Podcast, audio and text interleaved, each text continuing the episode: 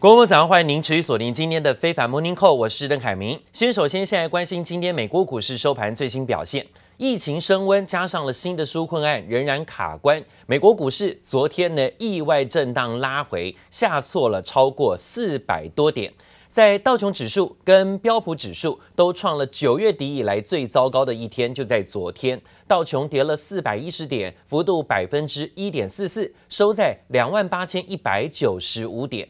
纳斯达克指数今天呢也是创了十月二号以来最糟糕的一天，跌了有一百九十二点，幅度达到百分之一点六五，出现拉回，回测在一万一千四百七十八点。那我们看到了今天美股震荡的拉回，科技类股低头，亚马逊、苹果跟微软股价呢都下跌至少超过百分之二。最后，费半指数也不知倒地，跌了十三点，但是跌幅算是比较少的，幅度百分之零点五八。而在标普五百指数下跌五十六点，幅度有百分之一点六三。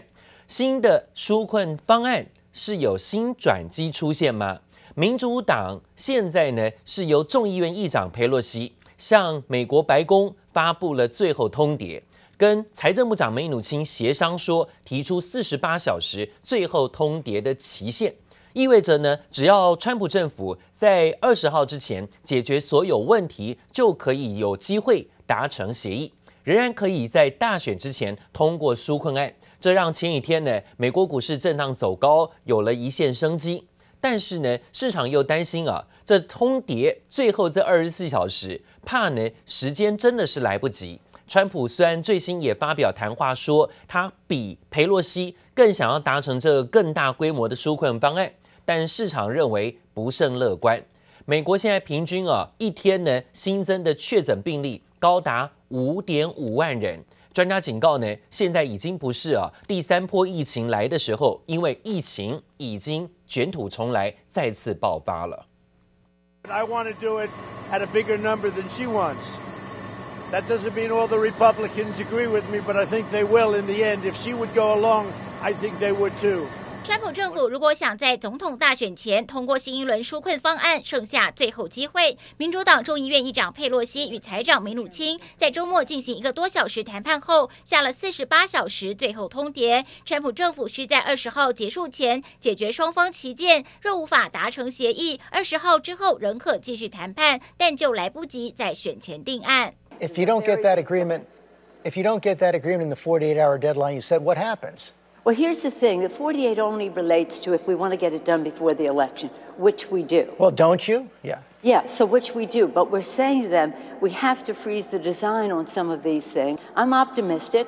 民主党与共和党纾困方案分别提出二点二兆美元与一点八兆美元版本，不过民主党版本法案许多优先事项惨遭共和党否决。川普在十月初还一度威胁终止协商，如今双方都愿意让步，但即使纾困法案在众院过关，参议院有三名共和党议员染疫，要到十九号复工，是否能顺利在选前参院通过，恐怕仍是未知数。Your own public health experts are saying holding rallies right now is not a good thing. Aren't you sending the wrong message by holding them? Well, I don't think so because I'm not a big shutdown believer. You also have to be able to understand the disease.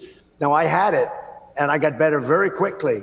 And most people do. 99.9% if you look at, you know, pretty much other than uh, elderly people, the shutting down of these states is a disaster Because you're creating massive depression. 但川普周末假日前往密西根和维州造势，该两州新增确诊都创新高。川普仍呼吁松绑，引发当地媒体质疑。此外，随着经济活动解封，迈阿密酒吧人潮回归，一度平息的佛州疫情又重燃。Florida has reported 10,000 new cases since Friday, crossing 4,000 infections in a day for the first time since August. 美国媒体统计，目前美国平均每天新增确诊约五点五万例，日增幅较两周前上升超过百分之二十五。随着气温降低，专家警告可能在秋天面临第三波疫情。记者黄心如、邓邦冠综合报道。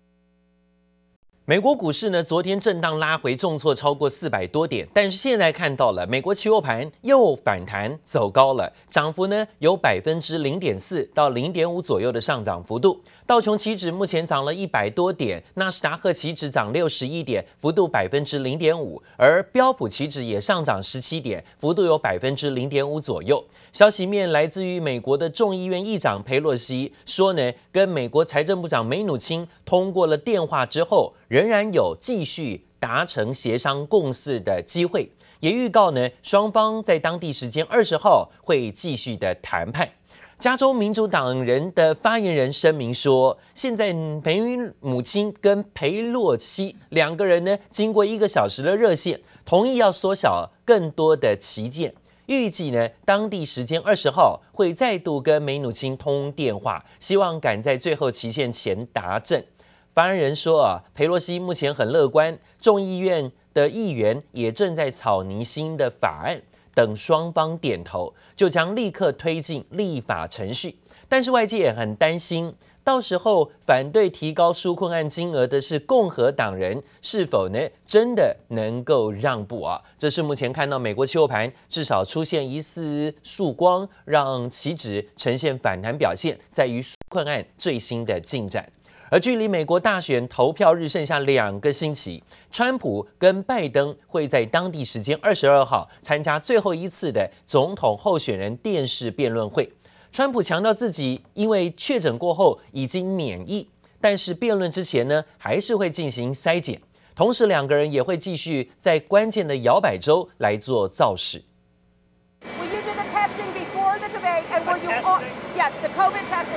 Sure, I would have no problem with it. I'm not only am I free, positive or whatever, what would you call it? I'm totally free, right? Not only am I free, I'm immune, they say. He's been a corrupt politician for a long time, this guy. And in many ways, it doesn't make some of us happy. And this is such an important state. If we win this state, we win it all. This is a, such an important state. And I happen to love this state. 好，我们看到了，在确诊之后，一直强调自己已经免疫了，所以呢，到处趴趴走啊，可以看到在许多的摇摆州，持续的见到川普深入摇摆州，要抢夺当地的票源、当地的票仓。但是呢，川普在确诊之后，现在啊，到处赶行程，可以说是啊，在主要的染疫，而且呢，有很多疫情升温的相关的地方，持续看到他的身影。而川普本周继续呢，会在关键摇摆州造势，最新来到了亚利桑那州，还痛骂拜登是贪腐政客，邀请先前也确诊的白宫美女发言人麦肯纳利也上台炒热气氛。后续呢，会到访宾州、北卡州，拜登则是预计在二十一号会携手前总统奥巴马在家乡宾州来造势。另外，今年最后一场总统候选人的辩论会会在二十二号登场。声势落后的川普要如何出招，也备受外界关注。川普的竞选经理更致函总统辩论委员会，要求重新考虑跟安排辩论主题，希望这次的辩论主题可以放在外交政策，甚至呢还提到拜登，拜登他的儿子杭特。介绍外国企业给父亲牵线获利一事，似乎呢想要把拜登的形象打落啊，到所谓跟国外勾结或者是有贪腐的这种身份跟味道。另外呢，则讲到了倒数计时十五天，总统川普趁当地时间周末，马不停蹄地赶到了三个摇摆州造势。首站呢是密西根州，抨击对手拜登，说他是贪污罪犯，要把拜登全家都抓起来关。还猛批民主党人只会反美，而拜登呢，则只有一天的公开造势活动，而且老调重弹，再拿疫情来攻击川普。不过，根据民调显示，拜登原先领先川普的领先幅度，因为儿子杭特被爆出的电油门事件有这些逐渐缩小的问题，现在让领先的幅度呈现了有点走弱，恐怕呢会影响未来这十五天的关键选情时刻。芝加哥一名二十多岁男子用绳索套住自己，悬挂在川普国际酒店大厦的十六层楼高外墙，吵着要和川普或媒体对话，否则就割断绳索。人已经悬吊在外头整整六个小时，还没解决。If I lose my whole life, what am I going to do? I'm going to say I lost to the worst candidate in the history of politics.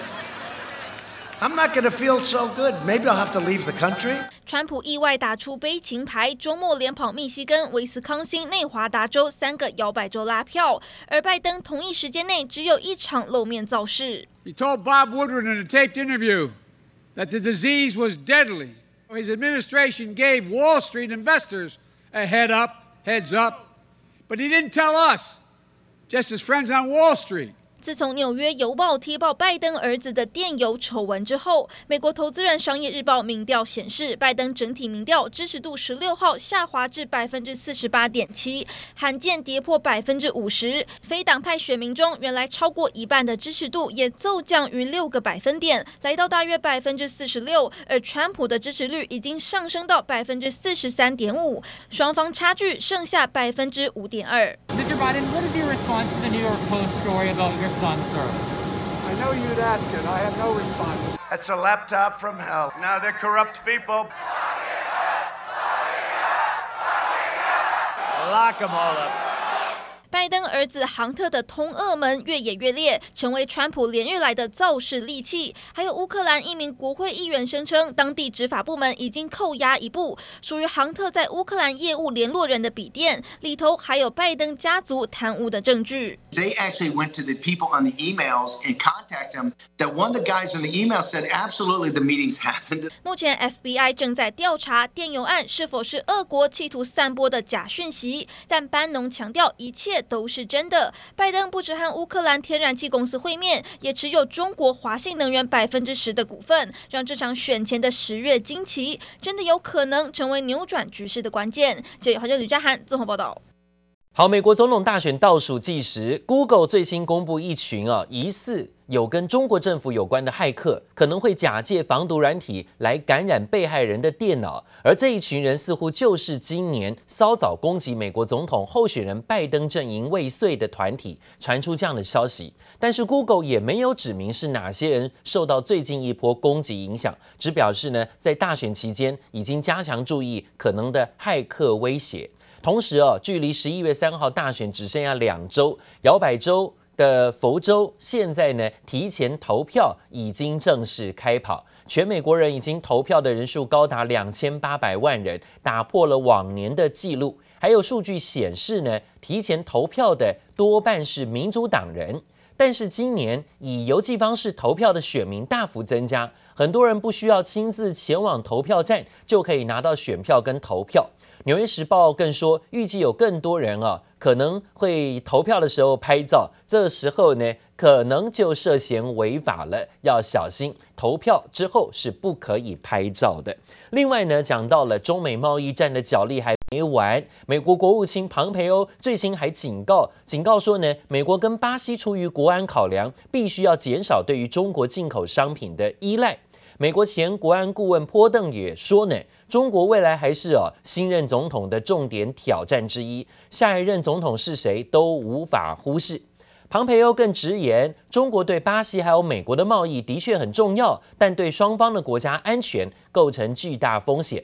因此，美国跟巴西要是能够达成贸易协议，对于减少两国对中国的依赖至关重要。这是因为呢，中国大量购买巴西的大豆跟铁矿砂，已经成为巴西最大的贸易合作伙伴了。现在，川普政府正努力的想要拉拢巴西来制衡中国。另外，华府的智库最新也举办研讨会，找来波顿等三位美国前国安顾问讨论未来的挑战。其中，波顿还说，中国未来还是重要的挑战之一，美国应该要联合盟友，共同应对北京所带来的多重威胁，包括军事跟网络资安，还有影响力的作战等等的领域，都是必须要注意中国这未来的成长，还有重要对美国的冲击跟挑战。美国政府计划对于开发中国家提供好到难以抗拒的贷款条件跟其他的财务协助，试图的用这种银弹攻势，要说服各国别采用中国华为或中国中芯半导体所生产的五 G 通讯设备。可以看到，美国在封杀中国科技产业无所不用其极，已经祭出银弹攻势。根据《华尔街日报》的报道说，美国国际发展局的副局长说道：“要是开发中国家啊，都采用的是爱立信或者是 Nokia 或三星电子的产品，而不是大陆厂商生产的设备，就不会去买中国的设备。美国都可以提供相关的贷款跟其他的融资措施，总金额可以达到数十亿到百亿美元。好，这当然呢，会不会牵扯到未来更不公平的竞争？现在美国都用这种方式呢，去排挤中国在市场上做生意，中国的做大，可见美国对于中国的担心还有惧怕是越来越明显了。对此，中国大陆表示呢，要是采取措施因应美国的行动，也会进行反反制。诺基亚跟爱立信还有三星主管都说呢，欢迎华府的这项行动，因为他们将会是直接的受惠者。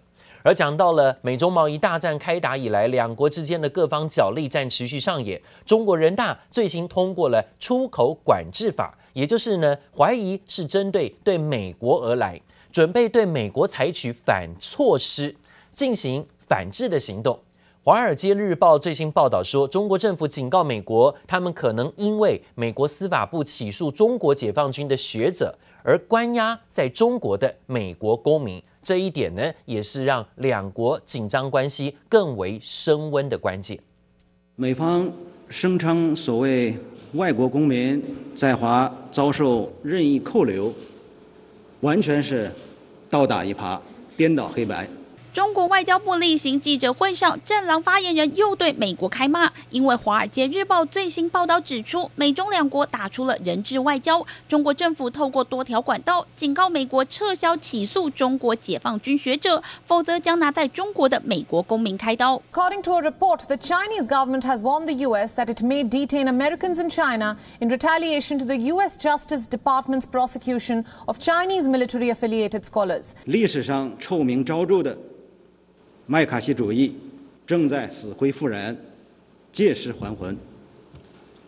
在此背景下，美方发布上述提醒，很明显是做贼心虚。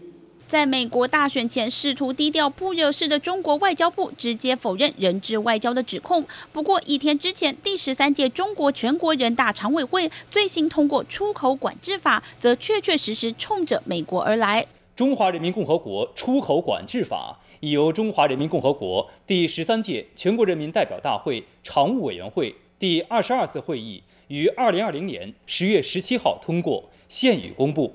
自二零二零年十二月一号起施行。中国推出出口管制法，反制美国商务部的实体清单。有分析师担心，稀土可能成为中国政府限制出口的品项之一。新法中规定，针对滥用出口管制措施危害中国国家安全和利益者，可采取对等措施。表示中国很可能采取行动，反制美国制裁华为和中兴等中国企业。中共中央总书记习近平在主持学习时强调。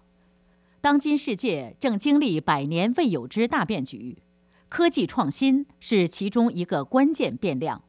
要充分认识推动量子科技发展的重要性和紧迫性。为了在美中科技战中突围，中国国家主席习近平看准要借由科技创新发展新局，点名要大力发展量子科技，在新一轮产业革命中抢下先机，和美国一较高下。记者王新文、李芷莹综合报道。中国国家统计局昨天揭晓了最新的经济成绩单，第三季的 GDP 是年增百分之四点九，虽然不如预期的百分之五点五高，但是呢，整个前三季的 GDP 增加的速度已经转正了，这是一件比较明显看到的复苏好事，年增率达到百分之零点七，而更重要在于九月份的工业。投资、消费都加快的复苏，增加速度创下了今年新高。这显示大陆的经济逐渐摆脱了疫情的阴霾，领先全球从谷底反弹复苏。这也让外资机构持续对于中国股市的看好。而另外，中国人行行长易纲也预估今年的经济成长率，他说报告大概就是百分之二左右，已经做了最新的定调。今年中国经济成长预估大概是百分之二，可能是亚洲市场国家当中呢，少数还可以超过百分之二以上的。而另外呢，中国国家主席习近平上个礼拜南巡深圳。深圳当局就宣布展开数位人民币的试点，还要大放送总金额高达一千万人民币的数位人民币红包来发放出去，每个红包大概金额两百块人民币。但是呢，民众要使用一定要下载这个软体 APP，而且呢，商家跟民众啊，全部要下载这个法定的 APP，才可以使用到这个红包两百块钱的人民币。数位人民币是中国央行发行的法定货币，店家是不能拒收的，也不能够让人家离线支付。但是中国政府能够检视这平台上进行的每一笔交易，所以啊，买什么可能都会被看光光啊，隐私问题成了新的隐忧。但专家说呢，中国推出数位人民币啊，一炮而红，目的可能就是想要挑战全球美元的地位了。